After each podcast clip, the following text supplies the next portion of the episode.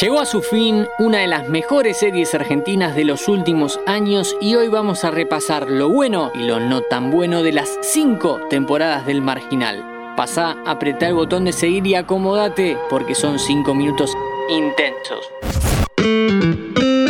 Fila 10. Bienvenidos y bienvenidas a un nuevo podcast original de interés general sobre cine y series. En el año 2016 llegó a la televisión pública argentina un unitario llamado El Marginal. No me puedo ir, no puedo escapar, se me ven por los ojos la gana de salir.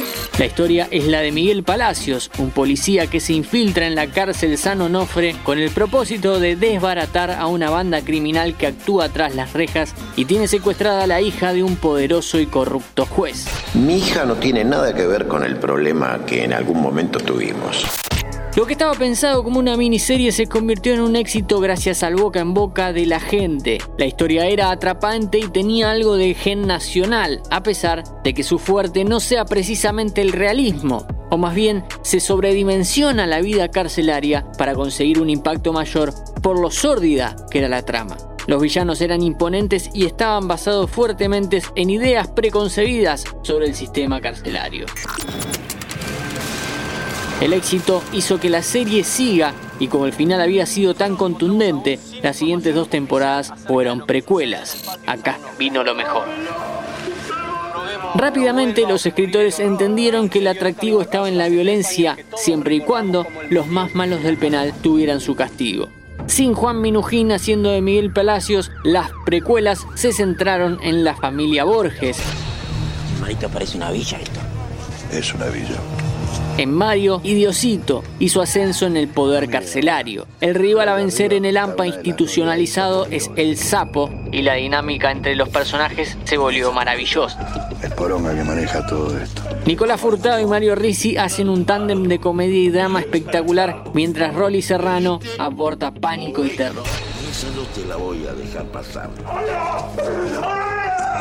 El equilibrio de todos los géneros en esta temporada es increíble. Cronológicamente podrías empezar por acá si no viste la serie completa. Casi que te diría que mires la 1 y la 2 y pases a otra cosa. A partir de acá empieza el descenso del marginal, la fórmula remanida y la pérdida de rumbo. La temporada 3 fue un éxito mayor en rating que la 2, a pesar de que el nivel técnico comenzaba a bajar. Cuenta la historia de Cristian Pardo, interpretado por Lorenzo Ferro, un joven que por manejar borracho mató a su grupo de amigos. Pero esto es una excusa, porque lo que importa son los Borges. Marito y Diosito se vuelven cada vez más encantadores y la cosa está poniéndose repetitiva. Toma relevancia otro tándem con un personaje que ya estaba sentado en la serie, el director de la cárcel, Sergio Antín, encarnado por Gerardo Romano. Epa, ¿hay algo que me perdí? Antín y los Borges van a mantener a flote este barco a la deriva hasta el minuto final de la última temporada.